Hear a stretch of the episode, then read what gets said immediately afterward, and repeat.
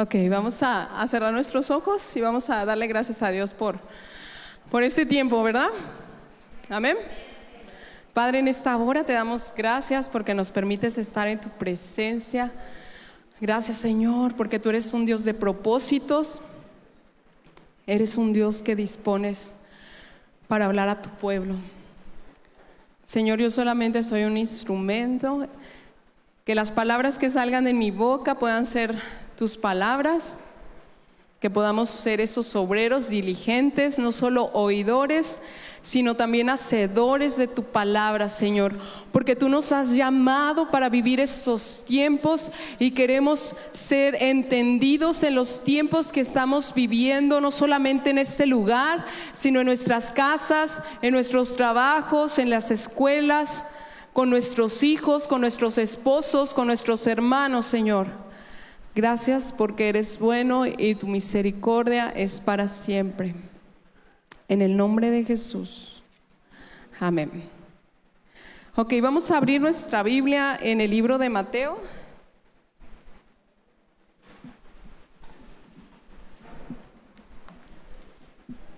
Mateo 11.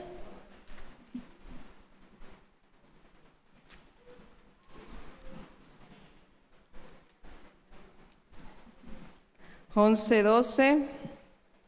¿Listo? dos. ¿Listos? Cinco. ya, ya estamos listos, ¿verdad? Sí, ok. Este dice, de cierto os digo. Ay, no es cierto, no dice eso. Nadie me dice nada. A ver, es que estoy leyendo el 11. dice, desde los días de Juan el Bautista hasta ahora, el reino de los cielos sufre violencia y los violentos lo arrebatan. Ok, eh, la palabra valiente o violento en hebreo es gibor y significa guerrero, fuerte, osado y sin temor a la batalla. ¿Cuántos valientes hay aquí? Tres. ¿Sí somos valientes? O medios valientes. Vemos una rata, ¡ya! Amén, yo digo, porque yo veo ratas y me, subo a la, mesa de, la casa. Este, es en serio, me da mucho miedo las ratas. Desde que una vez les he dicho a los chavos que, que Julio quiso matar una rata que tenía ratitas. Y imagínense cómo se puso la rata. Bien cobarde, ¿verdad? Bien cobarde yo que estaba trepada en las escaleras, la rata pues se le puso a Julio, pero el verle así como la cara de la rata y cómo se estaba dispuesta a morir por sus hijos, a mí eso me llenó de miedo. Entonces cada vez que, que, veo yo una rata o, se mete una rata a la casa, este, esta semana que pasó, el miércoles yo me quedé sola en Compostela. Entonces yo empecé a escuchar a las 3 de la mañana como bueno, no sé si escuchan, pero así. Y yo, ¡Ah! alguien se quiere meter. Yo bien asustada, ¿no? Porque cuando estamos solas las mujeres, no sé si les ha pasado, que estás sola, sola o estás solito, solito, empiezas a escuchar todo, ¿no? El gato, el perro, el camión. Y este, yo dije, no, alguien se quiere meter a la casa. Pero ya que empezaba a escuchar así como que mucho el, el morder algo, yo dije, no, esto no, no, no es alguien que se quiera meter, esta es una rata. Y yo ya no me quería bajar de la cama. Yo así, ay, no quiero ir a hacer pipí, no quiero hacer pipí. Pues agarré, me puse unos tapones en el oído, puse música y me dormí. Dije, rata, tú cómete la puerta, yo me duermo. Y este, esta rata era una rata muy ágil, porque ya que llegamos del campamento, la rata seguía en la casa. Entonces yo le dije, Paco, creo que sí es una rata la que está ahí y yo creo que está una rata muy grande. Entonces, pues puso veneno y puso una trampa. Entonces, ¿cuántos saben que a las ratas les gusta el queso? ¿Sí? Pues dijo Paco, esta rata va a caer con queso. Pues metió el queso a la, trampa y ¿qué creen que hizo la rata? Sacó el queso de, la, de la trampa y se lo dejó afuera de la trampa. No cayó la rata. Y eh, en los puntos donde pusimos, bueno, donde puso mi esposo veneno, pues nada más agarró y los cambió de lugar la rata. Ni siquiera los mordió, ni los chupó, ni nada. Yo dije, ¿cómo vamos a atrapar esta rata? Entonces Paco decía que esta era una rata intrépida porque pues no cualquiera rata no cae en una trampa. Y yo, ¿cómo le vamos a hacer, Dios? Porque yo me quedo sola en la mañana con los niños y yo ando, ahí voy, rata, ya escóndete. y descubrimos que a la rata le gustaba este, el plátano. Entonces era una rata de, por aquí, ¿eh? así es que aguas, hermanos, si se la llevan, va a ser difícil de cazarla, porque el, el plátano sí le llamó la atención.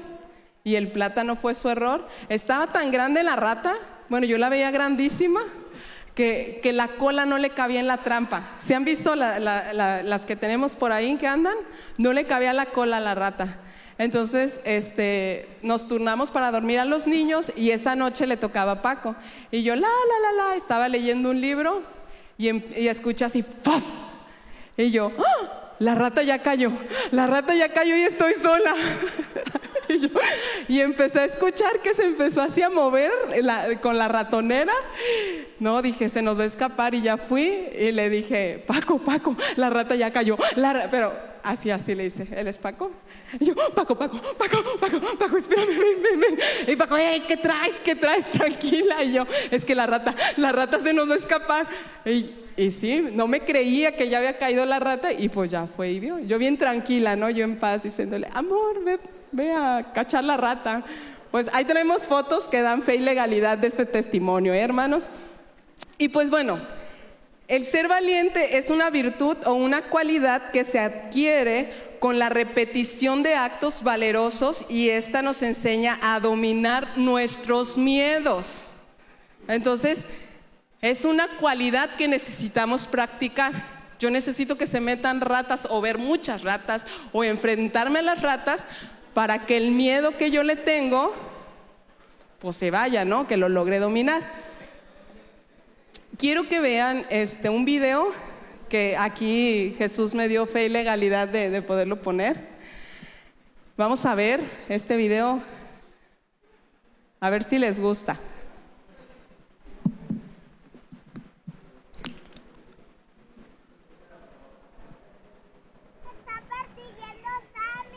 No es cierto. El muchachito de adelante es Jesús.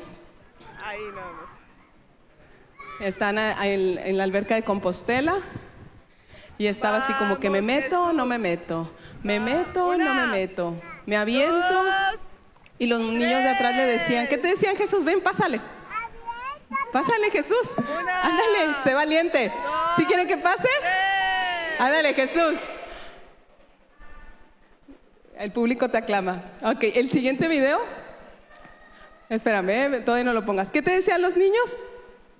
Pues así como de, pues, ¿qué esperas, no? Aviéntate. O sea, y eran unos niños, yo creo que poquito como de la edad de Sammy, yo creo, ¿verdad? Eran unos niños chiquitos y que ellos como si nada se aventaban y se aventaban. Pero en mi defensa quiero decir que le tengo pánico a las alturas, ¿ok? Y ya está, o sea, yo, yo vi el trampolín y dije, ah, pues me aviento.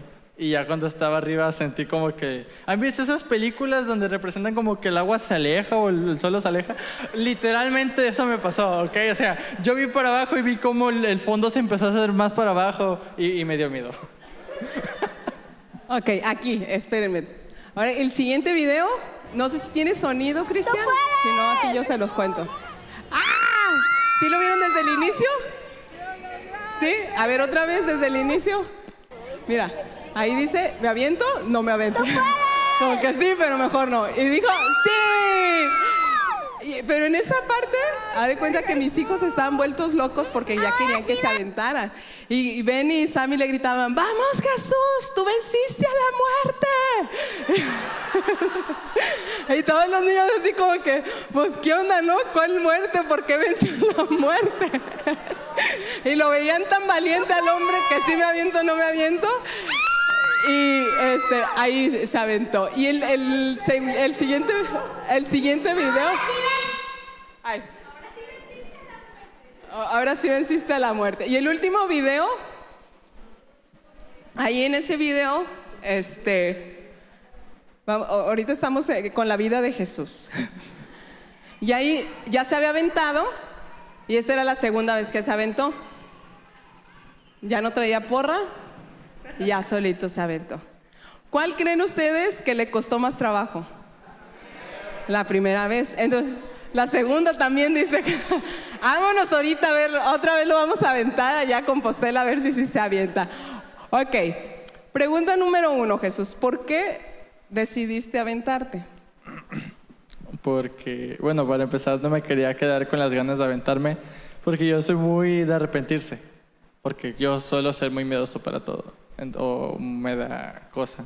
Entonces yo sabía que si no me aventaba al rato iba a estar arrepintiéndome de, y no lo hice, y no lo hice, y por qué no lo hice. Entonces por eso.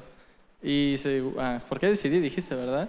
Este, y aparte porque Ben y Sammy tenían la ilusión de que me aventara del trampolín. Fueron los que estaban, ándale Jesús, aviéntate, y aviéntate, y aviéntate. Y pues me aventé. Ok, un aplauso a Jesús que venció la muerte. Venció. Ya cuando estábamos en la casa, decía Jesús, por un momento este, veía a los otros niños y decía, porque sentía así la mirada como que si venciste toda la muerte y no te puedes aventar. Como que qué onda, ¿no?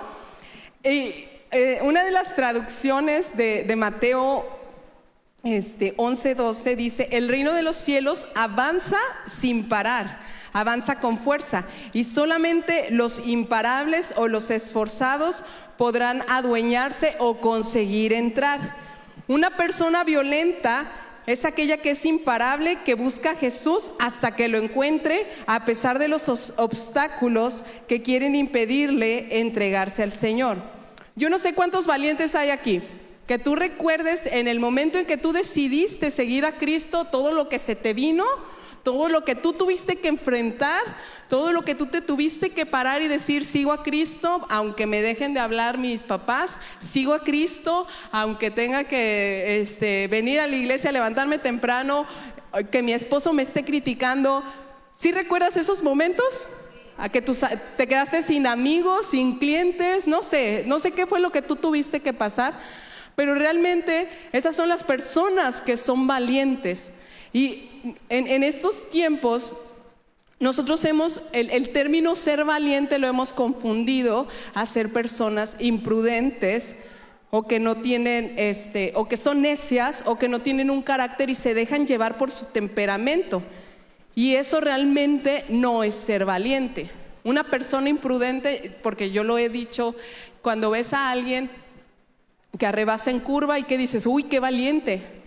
O ves a otra persona que, que se le pone al tú por tú a los jefes y ¿qué? ¿Qué tú qué me vas a decir? Que yo aquí, que no, no te voy. Uy, qué valiente, ¿no? A veces confundimos el, el término de ser valiente. Una persona por esas acciones no tiene valentía.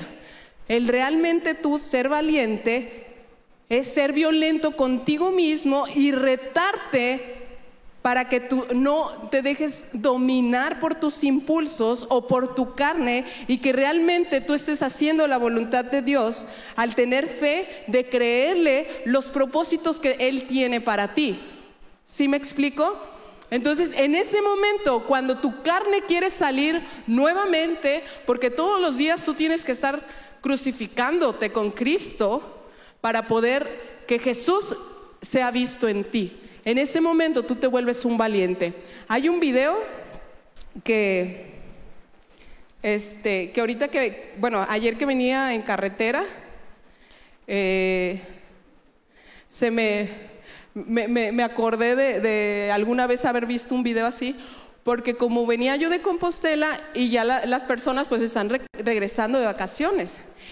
Y para nuestra suerte habían dos camiones, un cañero y una- un camión con grava. Imagínense a qué velocidad íbamos, pues a vuelta de rueda. Ya teníamos la fila no sé hasta dónde y empieza la desesperación, ¿no? Los, lo- las, mot- las motos, los carros queriendo arrebasar, aún en, en- en lugares prohibidos, las motos queriéndose meter y estar haciendo esto entre los carros. Le digo a Paco, como tres veces, casi, casi, ya estábamos así como para chocar. El- un carro se le ocurrió a rebasar en plena curva y viniendo un carro del otro lado, o sea, se veía que venía el carro y así se le ocurrió rebasar. Entonces, todos nos paramos y el que venía en contra, pues también se tuvo que parar y hasta que hubo un lugarcito y se pudo meter. Pero, o sea, son cosas que nosotros realmente no, no le damos el término indicado, no llamamos las cosas como tienen que ser, ¿ok?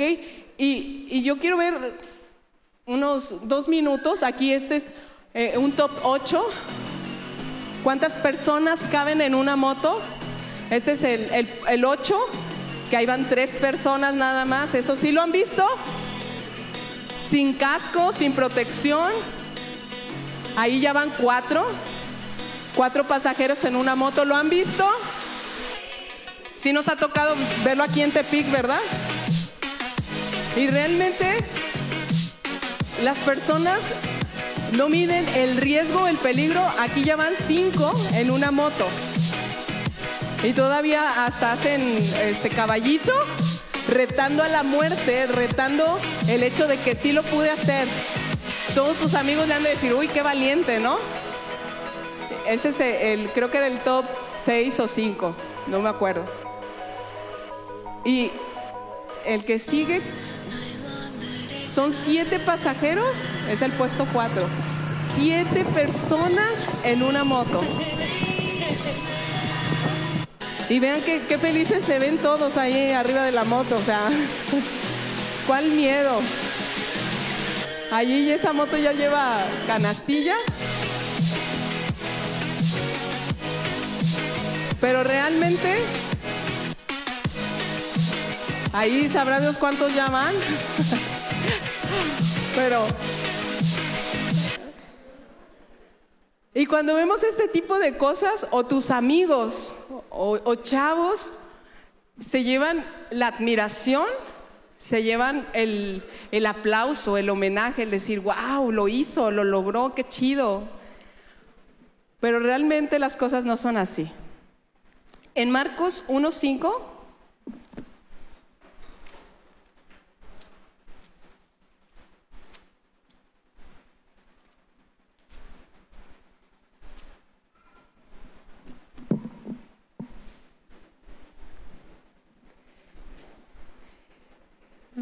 Dice, y salían a él toda la provincia de Judea y todos los de Jerusalén y eran bautizados por él en el río Jordán, confesando sus pecados. Ok, sabemos que en el momento, paso uno, reconoces que necesitas a Cristo. Y tú dices, ¿sabes qué? No puedo seguir viviendo así, quiero cambiar, reconozco que la he regado, soy un pecador, confieso, lo creo en mi corazón y a partir de ese momento Dios viene a ti. Solamente con eso, qué fácil, ¿verdad? Pero ya lo demás tú lo vives. O sea, ya ahora sí, este, el reto de comprometerte con Él, tú cada día lo tienes que vivir. Y, y si se fijan en Mateo 11, 12 dice, desde los tiempos de Juan el Bautista. O sea, Juan el Bautista fue uno de los pioneros que empezó esta revolución de ser valientes. Porque él era alguien que de, de, Judá, ¿sí? De Judá. ¿Sí era de Judá o no? A ver. ¿De dónde salían a ser bautizados? Judea y de otro lado, Jerusalén. Salían a ser bautizados. Entonces, el primer paso de tú ser valiente es que tú tienes que salir. Tú tienes que aventarte. Dube, tú dijiste que quería ser mi conejillo de indias. Pásale. Yo no quiero, yo no quiero, yo no quiero ser valiente. Vamos a aventar. ¿A qué le tienes miedo, güey? A las arañas. Tráiganme una araña, por favor. no, no es cierto. Ella tuvo que salir de su lugar, tomar la iniciativa de dar el paso y decir, voy. Es muy diferente que yo como mamá, que yo como papá, ándale, vamos, ándale, tú puedes, ándale, vamos a la iglesia, ándale, levántate. Ahí tú estás ejerciendo una fuerza, un impulso para que tu hijo, tu hija crezca. ¿Qué es lo que tú tienes que hacer? Orar para que tu hija, para que tu hijo se pueda encontrar con Dios y él decida, ella decida encontrarse con Dios. ¿ok? No es de que esté mal, porque cada quien en nuestras casas tenemos nuestras propias reglas. Entonces, qué bueno que lo motives, pero no bajes la guardia, ¿ok? Entonces con Juan salían y decidían ser bautizados. ¿Cuántos de aquí han sido bautizados? ¿Sí? Ok. Entonces yo decido, bautízame, Dube. A ver. Ya, ya me, voy a echar agua. A ver, échame agua. ya me echó agua, ya me bautizó Dubé. En el nombre del Padre, del Hijo, del Espíritu Santo, en el nombre de Jesús, como te hayan bautizado, porque a veces hay doctrinas que dicen, no, es que te bautizaron en el nombre del Padre. No, no vale. No, te bautizaron en el nombre del Hijo de Jesús. Es así, vale. Mira, con el hecho de que tú hayas decidido comprometerte en bautizo con Dios, o sea, ya le hiciste. Ya diste el paso en querer co- comprometerte, casarte con Dios. ¿Ok? Pero lo que dice es que después de ser bautizado, ¿sabes lo que viene? Las pruebas.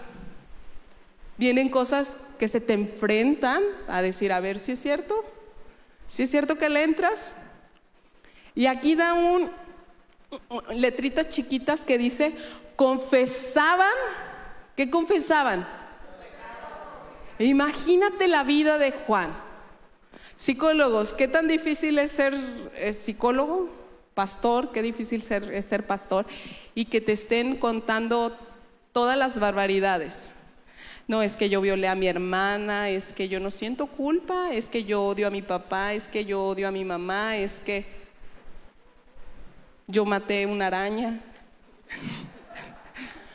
Pero imagínate Juan el Bautista salían no, no solamente de un ranchito, no de un pueblito, salían de, de dos ciudades, aquí dice dos ciudades.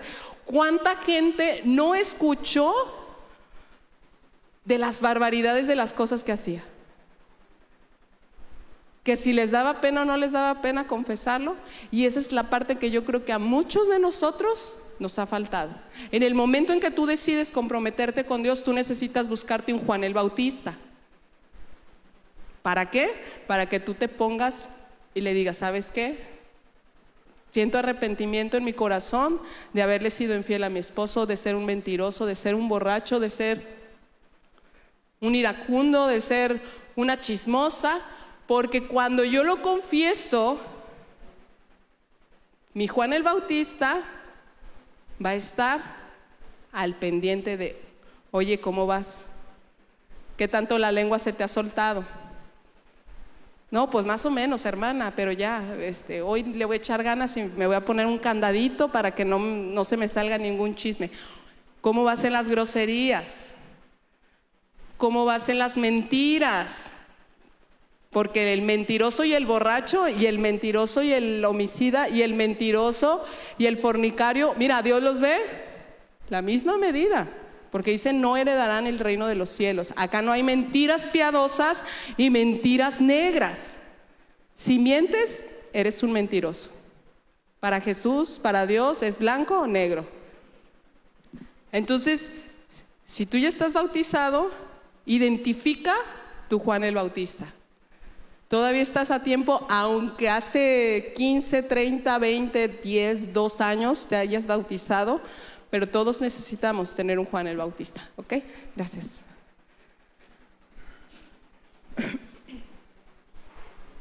Se requiere de valor y esfuerzo para acercarse a Dios, reconociendo y confesando los pecados para que Dios pueda perdonarnos y justificarnos. Y para eso tú requieres tener fe en que en el momento que tú le estés confesando es que tú crees en Dios y crees que tú lo puedes dejar para seguirle a Él y vivir como Él quiere que tú vivas.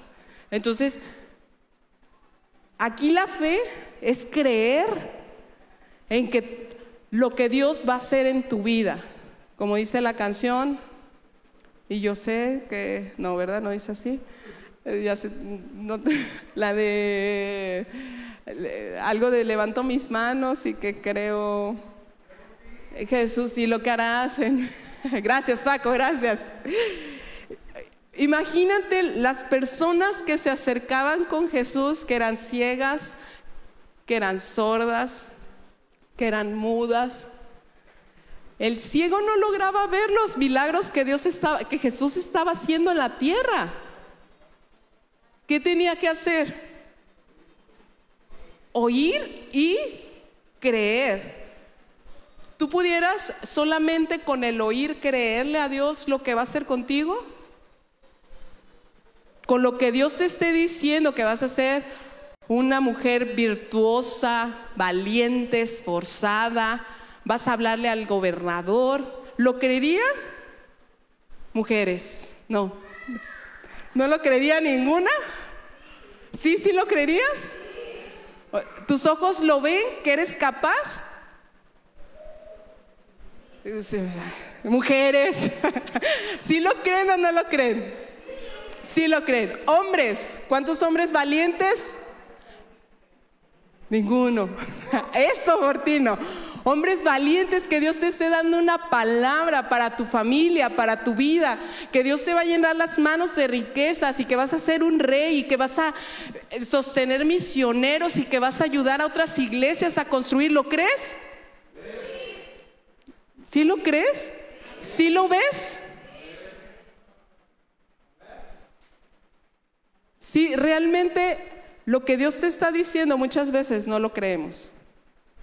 Porque es cuando empezamos a ponerle, pues es que ni trabajo tengo, y es que ni carro tengo mío, siempre ando viajando en camión.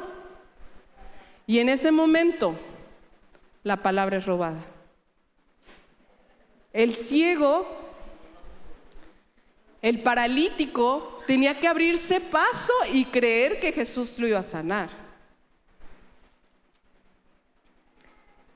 Y solamente aquellos valientes que decían, me he cansado de vivir en estas condiciones y quiero llegar con Jesús, lo lograban.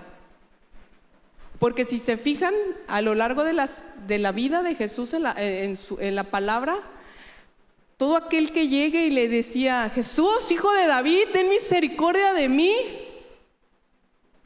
El corazón de Jesús era, se movía en compasión y no hay ni uno que le haya rogado y que le haya dicho, sáname, sálvame, ayúdame, que Dios no hubiera hecho algo.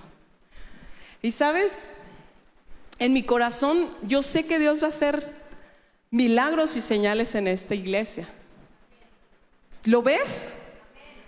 ¿No lo ves o sí lo ves? ¿Sí lo crees? ¿Quieres ser tú el instrumento para tu vida que Dios te va a sanar? Betty, ¿qué tan difícil fue? Sí fue difícil creer que Betty podía ser un instrumento para dar a luz un bebé. Y sabes, yo estoy esperando con ansias esa bebé, porque fue de las, de las primeras cosas que recientemente hemos orado y que médicamente a ella le habían dicho era imposible que hubiera salido embarazada. Era imposible. Gente que sabía lo que implicaba ese embarazo, que tú llegues a estos meses, ¿sí o no, Betty? ¿Y sabes por qué yo creo que Dios lo, lo quiere hacer en este lugar? Porque las veces que hemos orado por personas, Dios ha contestado. Entonces, ¿qué es lo que tú tienes que tener? En, qué, ¿Qué parte tú tienes que dar? El ser valiente para que no te roben, el creerle lo que Él puede hacer en ti. Tienes que atesorarlo, tienes que guardarlo, que a pesar de los estudios, a pesar de las cosas que te pueden decir, a pesar de lo que tú estás viendo y ves las cosas igual, tú decir, ¿sabes qué? Yo no me veo, yo no me muevo por lo que estoy viendo, yo me estoy moviendo porque le creo que Él lo puede volver a hacer. Y Él realmente puede empezar a hacer sanidades y milagros en tu vida. Mira, si tú te das cuenta, ante el COVID, cuánta gente no se murió, cuánta gente no se contagió y cuántos de los que estamos aquí pasamos por eso y Dios te salvó, Dios te sanó, Dios te levantó. ¿Es casualidad? Ni un muerto hubo aquí. Porque nos cuidábamos, porque creíamos, porque no creíamos, porque usábamos el cubrebocas o no lo usábamos, no, porque Dios es el que te está cuidando. Mira, en el campamento, cuando yo iba, yo veía un accidente y yo decía, Dios, no permitas que yo pase por un accidente porque voy sola, yo no sé cambiar una llanta. Dios, ah, permíteme llegar al lugar y a las horas se, empezaron a escuchar ambulancias y empezaron a ver eh, en las noticias que un tráiler se había estampado con la caseta. Cuando llegan a recoger a los chavos, se acercó Laura y me dijo, ¿sabes qué? Ese día yo veía que el tráiler, donde se estampaban, ¿dónde creen? En el campamento.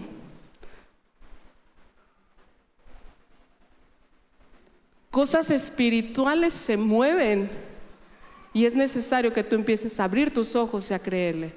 ¿Cuántos de aquí vieron la santa muerte que habían puesto en el árbol? ¿Ya vieron que no está? ¿Es casualidad? ¿Sabes por qué? Porque el reino de Dios se ha establecido en esta tierra. Porque nosotros le hemos creído que Él, cuando tú le alabas, cuando tú le adoras, cuando tú estás en comunión con Él, Él sabes qué? Disipa a los enemigos que se quieren levantar. Mira, yo sé porque sé que fue Dios. Yo sé que ha sido Dios el que nos ha cuidado. Yo sé que es Dios el que nos ha protegido. Yo sé que es Dios el que este lugar, que cuando tal vez recién nosotros llegamos, tú decías, ay, qué lejos, ay, qué feo, porque yo lo dije, yo lo dije. Y le pueden preguntar a Paco, ay, fuchi, las vacas, ay, no, no me gusta. Pero Dios dice, aquí levanten una casa para mí. Así es que es tiempo de creerle a Dios. Al ver la vida de los discípulos de Jesús te das cuenta que el seguirle no fue fácil para ellos ni para sus familias. Vamos al libro de Romanos 8:35.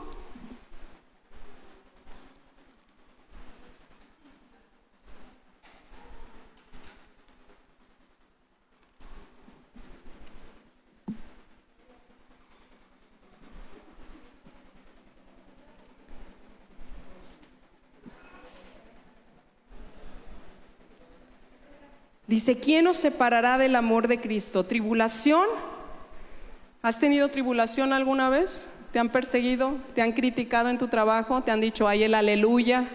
Ay, amén, gloria a Dios. Ya cállense porque ahí viene eh, este, el amén. ¿Tribulación? ¿Angustia? ¿Te has angustiado? Persecución, hambre o desnudez o peligro o espada como está escrito, por causa de ti somos muertos todo el tiempo, somos contados como ovejas de matadero. Mira, si tú estudias la vida de los discípulos, el llevar el mensaje, el evangelio a otros lados, les costó la vida. ¿Sabes dónde está la clave para tener ese valor? Porque si ahorita decimos, ¿cuántos se quieren ir a morir a Corea del Norte por llevar Biblias? ¿Quién quiere llevar Biblias a Corea del Norte? Amén, ¿no?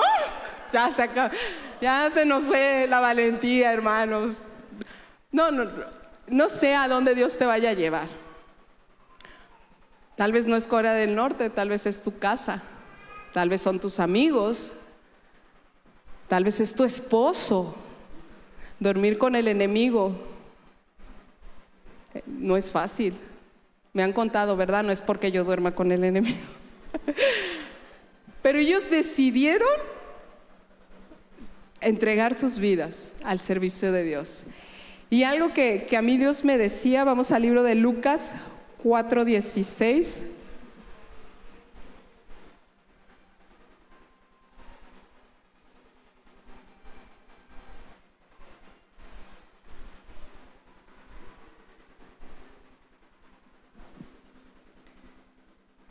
16 al 27, vamos a leer, dice, vino a Nazaret, donde se había criado, o sea, Jesús, están hablando de Jesús, y en el día de reposo entró a la sinagoga conforme a qué? O sea que Jesús le gustaba congregarse. ¿A cuántos de aquí les gusta congregarse? Amén. ¿Sí o no? ¿Sí? Amén. A eso. Entonces sí nos parecemos a Jesús en eso. Y se levantó a leer y se dio el libro del profeta Isaías y habiendo abierto el libro halló el lugar donde estaba escrito. El Espíritu del Señor está sobre mí, por cuanto me ha ungido para dar buenas nuevas a los pobres, me ha enviado a sanar los, eh, a sanar los quebrantados de corazón, a pregonar libertad a los cautivos y vista a los ciegos, a poner en libertad a los oprimidos, a predicar el año agradable del Señor. Y enrollando el libro, lo dio al ministro y se sentó. Y los ojos de todos en la sinagoga estaban fijos en él. Y comenzó a decirles, hoy se ha cumplido esta escritura delante de vosotros. Y todos daban buen testimonio de él. Y estaban maravillados de las palabras de gracia que salían de su boca y decían, ¿no es este el hijo de José? Él les dijo, sin duda me diréis este refrán, médico, cúrate a ti mismo. De tantas cosas que hemos oído que se han hecho en Capernaum, haz también aquí en tu tierra. Y añadió, de cierto os digo que ningún profeta es acepto en su propia tierra, y en verdad os digo que muchas viudas había en Israel en los días de Elías, cuando el cielo fue cerrado por tres años y seis meses, y hubo una, una gran hambre en toda la tierra pero a ninguna de ellas fue enviado Elías, sino a una mujer viuda en Sarepta de Sidón. Y muchos leprosos había en Israel en tiempos de los del profeta Eliseo, pero ninguno de ellos fue limpiado, sino Naamán el sirio.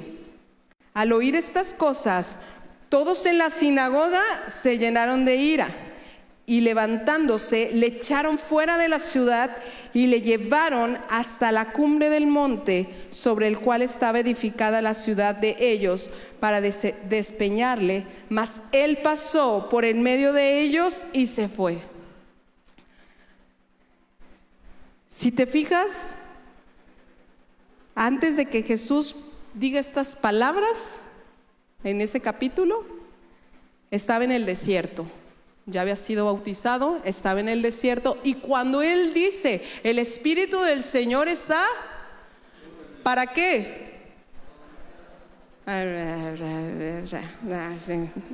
Eso. O sea, no, no nada más para verse guapo, porque el Espíritu de Dios embellece. ¿Cuántos saben eso? Yo lo viví. El Espíritu de Dios, cuando está sobre ti, te embellece. Y tu cara, aunque sea fea, o sea, que no estés muy agraciado y seas buena onda, pero Dios pone algo en tu semblante que atraes la atención de las personas. Entonces, Jesús, el Espíritu estaba sobre él, ¿para qué? Para dar buenas nuevas a los pobres, para sanar a los quebrantados de corazón, para dar, pregonar libertad a los cautivos, para dar vista a los ciegos, para poner en libertad a los oprimidos y para predicar el año agradable del Señor. ¿Cuántos están llenos del Espíritu Santo? Tres, dos. ¿Cuántos alguna vez has sentido el Espíritu Santo? Ok, en ese momento Dios te está equipando, ¿para qué? No para verte guapo para todo lo que Jesús estuvo anunciando, para eso Dios se está listando, para eso Dios se está levantando, para ir y sanar, para ir y dar libertad, para ir y predicar. Pero ¿sabes qué hacemos? Pues ya estoy llena del Espíritu Santo, amén. El campamento estuvo muy padre y nos sentamos.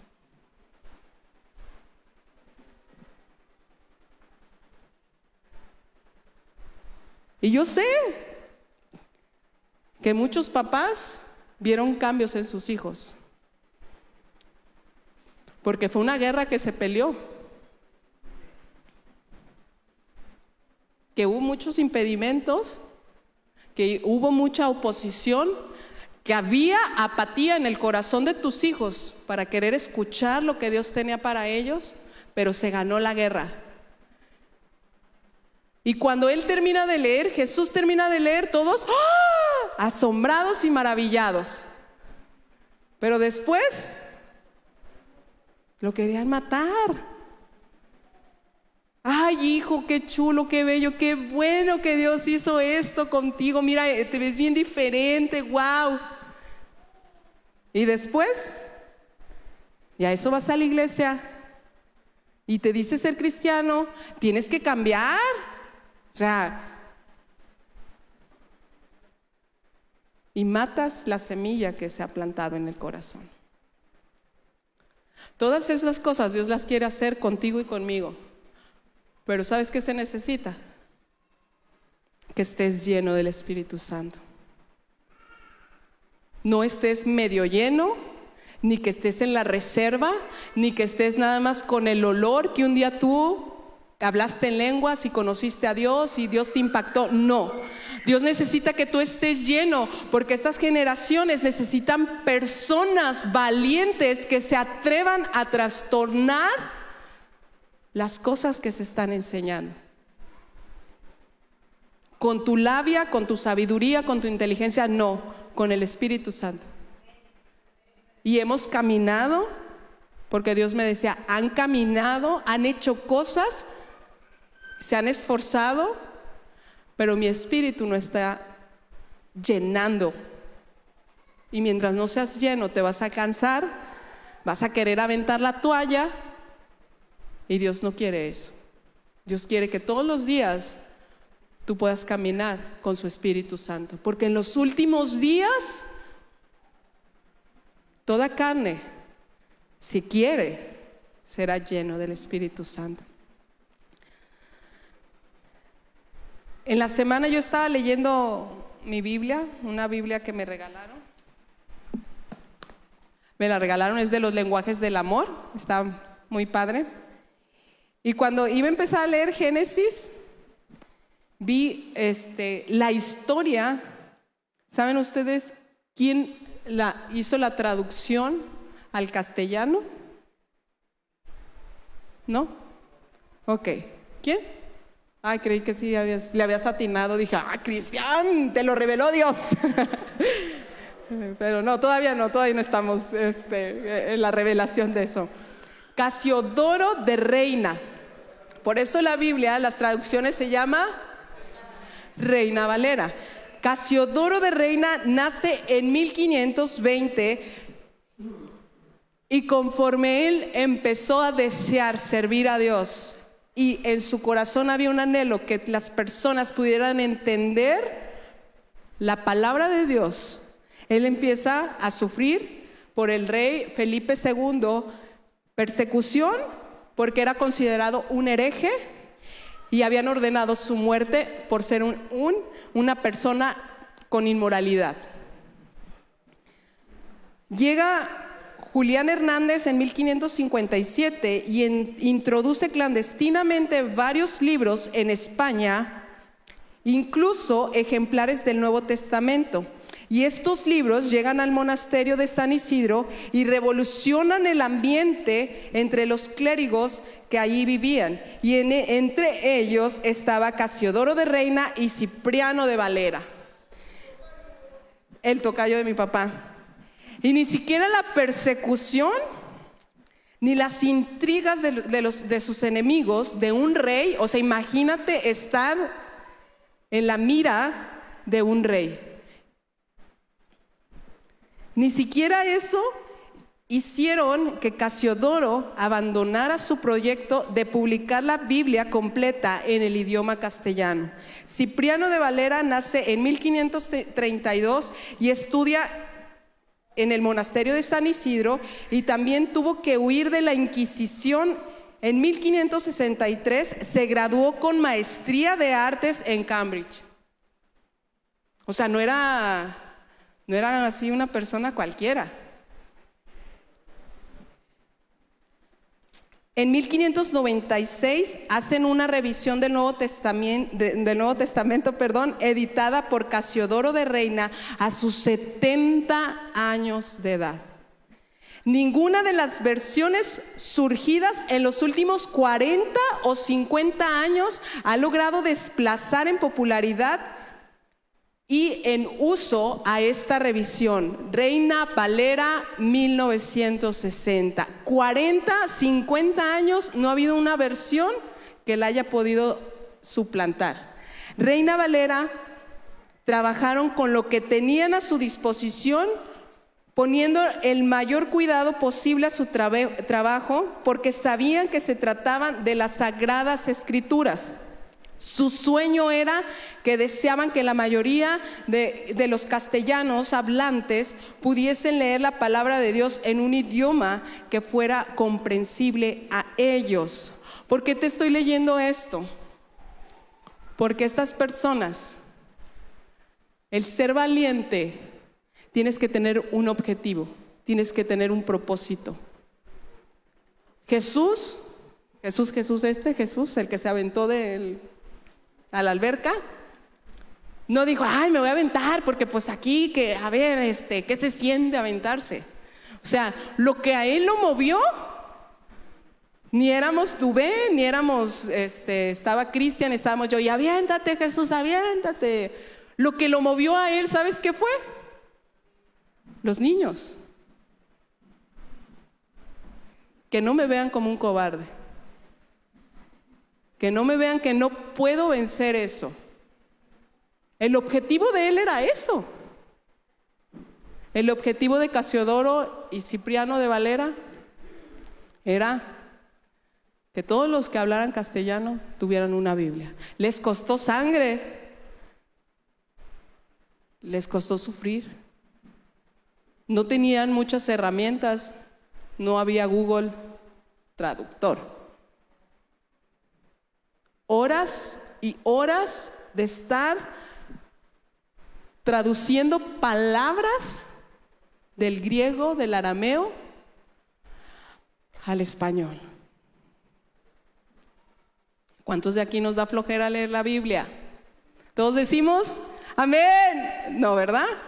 Ah, seamos honestos, seamos valientes y digamos, a veces, una vez a la semana la agarramos y esto ha costado lágrimas, ha costado sangre, ha costado que personas mueran para que tú puedas tener esto en las manos.